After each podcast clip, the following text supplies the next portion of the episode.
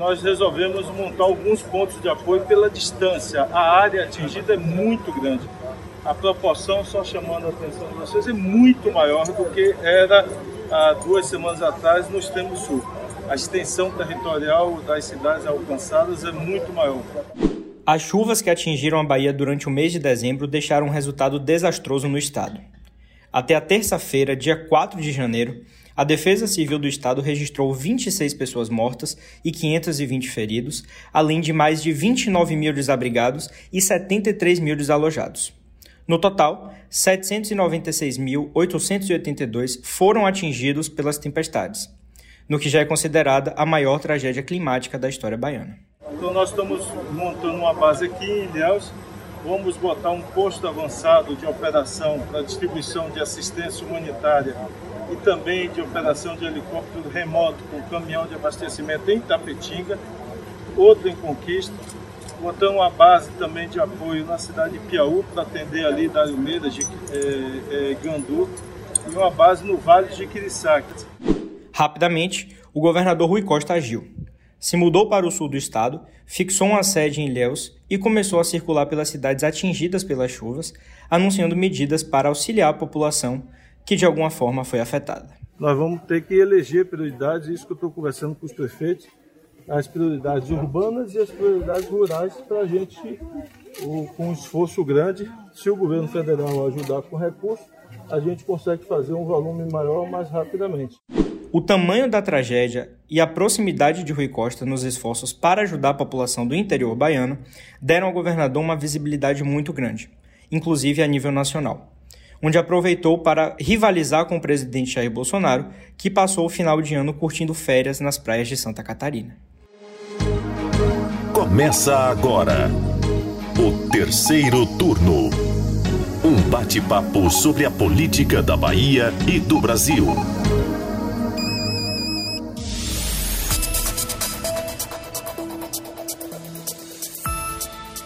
Eu sou Gabriel Lopes e comigo para a gravação do podcast de política do Bahia Notícias, os repórteres do site Lula Bonfim. Olá, Gabriel. Olá, ouvintes. Olá, Anderson. E Anderson Ramos. Olá, pessoal. Olá, ouvintes. Estamos aqui mais uma vez. Antes de começar o episódio dessa semana, eu quero pedir para que você que está nos ouvindo siga o terceiro turno nos tocadores de podcasts. Nós estamos no Spotify, Deezer, Apple Podcast e Google Podcast. E antes de entrar de fato na nossa pauta de hoje, esse que é o primeiro programa de 2022, que seja um ano de muito sucesso para o terceiro turno novamente, ao lado aqui dos meus colegas, e eu espero que todos vocês tenham tido uma ótima virada de ano. Nós queremos deixar nossa solidariedade a todas as vítimas dessa tragédia. Nós nos despedimos do ano de 2021 falando disso e agora a gente vai dar um viés um pouco diferente. E a gente segue acompanhando de perto as informações que chegam no interior do estado que agora se organiza para tentar reconstruir suas cidades, suas casas e seus negócios. Bom, logo no início de dezembro, quando começaram as chuvas no extremo sul da Bahia, nós vimos o governador Rui Costa deixando Salvador e sobrevoando de helicóptero as regiões atingidas pelo temporal, na época ao lado do senador Jacques Wagner, pré-candidato do grupo governista à sucessão do Palácio de Ondina, nenhuma novidade até aqui. Contudo, na época, Rui dividiu as atenções do público com o presidente Jair Bolsonaro, que também visitou o Extremo Sul ao lado do seu pré-candidato João Roma, né, Lula? Exato, é... mas já no segundo momento, Gabriel, quando a tragédia ampliou para outras regiões da Bahia, como o sul do estado e também o Vale do Jiquiriçá, Rui começou a nadar de braçada, né? O governador praticamente se mudou para a região sul durante o Natal e anunciou uma série de medidas para ajudar a população atingida pelas chuvas, como a instalação de bases de apoio, o anúncio de, de um auxílio financeiro para a reconstrução das cidades e a criação de uma linha de crédito para os comerciantes. Né? Com isso, o Rui assumiu um protagonismo que se espera de um gestor estadual em um momento de desastre como o que ocorreu no interior da Bahia neste final de ano. É, pois é, pessoal. Ao mesmo tempo, o principal rival do governo do estado, ACM Neto, que é pré-candidato confirmado ao Palácio de Undina neste ano, ficou a ver navios. Sem nenhum cargo público desde que deixou a Prefeitura de Salvador, no dia 1 de janeiro de 2021, Neto esteve viajando pelo exterior no final do ano e se limitou a sugerir, somente através das redes sociais, a criação de auxílio para as famílias atingidas pelas chuvas na Bahia. Com isso, sua exposição na mídia durante todo esse período crítico da história do Estado ficou bastante prejudicada. E isso pode fazer diferença lá na campanha eleitoral, quando o tema com certeza será abordado. É isso, Anderson. Outro que ficou para trás nessa história foi o presidente Jair Bolsonaro, né? Ele, que chegou a visitar o extremo sul da Bahia lá no início do mês, após os primeiros temporais, não voltou ao estado no momento mais crítico das chuvas. E o que não faltou foi gente reclamando da ausência do presidente. Nem mesmo aliados aliviaram a barra para Bolsonaro. Segundo o blog de Oswaldo Cruz, do G1, pessoas próximas ao presidente sugeriram que ele adiasse as férias e visitasse as áreas devastadas pelas águas no estado. O conselho não foi ouvido e Bolsonaro partiu para as férias em Santa Catarina, onde promoveu cenas de aglomeração mais uma vez e fez questão de publicar os passeios de jet ski pelas praias do litoral catarinense. Uma outra publicação que chamou a atenção foi a do blog do Noblar, né? no portal Metrópolis, que é parceiro do Bahia Notícias. Segundo o colunista, é, Bolsonaro teria dito a assessores próximos que o acompanhavam no litoral de Santa Catarina, em alto e bom som, que ir à Bahia seria uma batalha perdida. Ainda segundo Noblar, a avaliação do presidente é que a Bahia é um estado inimigo, por ser governado por um petista, e que a visita não iria trazer nenhum dividendo político ou eleitoral para ele é, é, para 2022, né? É uma afirmação triste, né? A gente espera que no momento de crise, é, o Brasil inteiro comovido, a Bahia ganhou as páginas nacionais, que o presidente esteja aqui, né?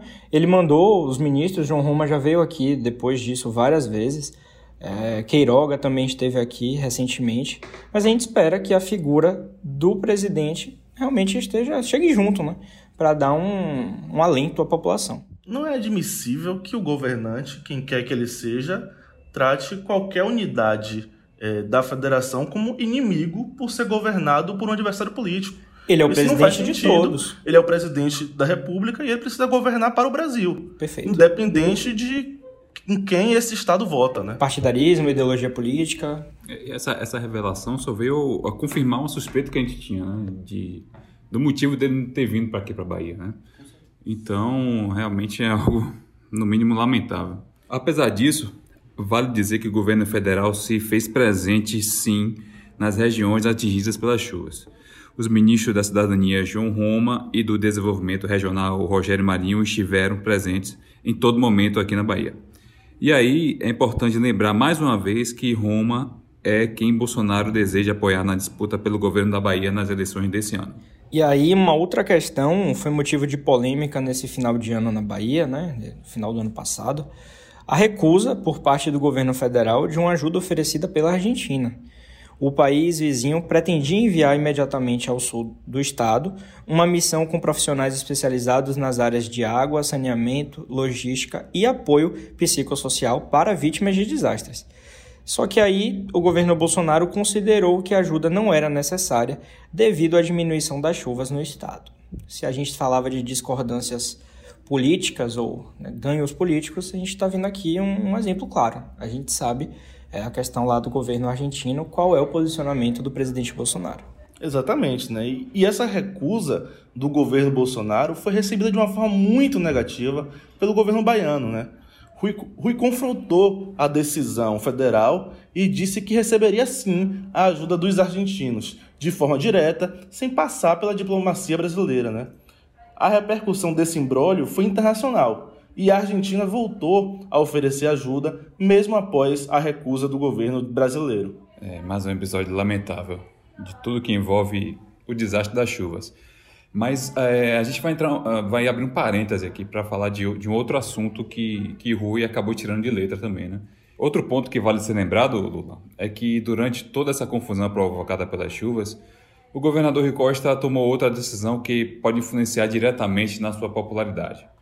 Rui foi enfático ao dizer que é impossível a realização do carnaval em 2022, diante do atual cenário de certeza imposta pela pandemia da Covid, que a gente sabe está vivendo isso, né? uma nova cepa, a Omicron, que é bem mais é, infecciosa, além do surto de influenza, né? no qual Salvador passa nos últimos dias, também algumas cidades do interior do estado.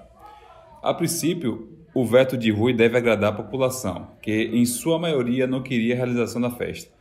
Um levantamento feito pelo Paraná Pesquisas no início de dezembro mostrou que 86,6% dos entrevistados eram contrários à realização da folia. Bom, a gente vai caminhando aqui para o final do nosso episódio, o primeiro episódio do ano de 2022 aqui do terceiro turno, em meio a todo esse cenário aí, ainda de recuperação por parte dos municípios. A chuva lá na região diminuiu, no extremo sul e no sul, que foram os mais afetados, e a gente espera sim que os poderes possam continuar é, unindo esforços em prol da população, que é quem realmente mais importa nesse momento tão difícil e duro para as famílias que estão é, enfrentando isso. Muita gente perdeu casas, imóveis, pessoas morreram, né? Que é mais importante, é a vida e é um processo difícil.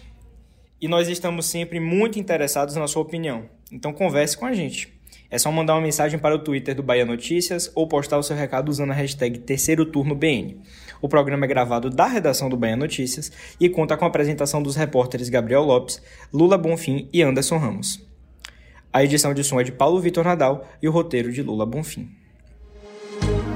Você ouviu o Terceiro Turno, o seu podcast semanal sobre a política da Bahia e do Brasil.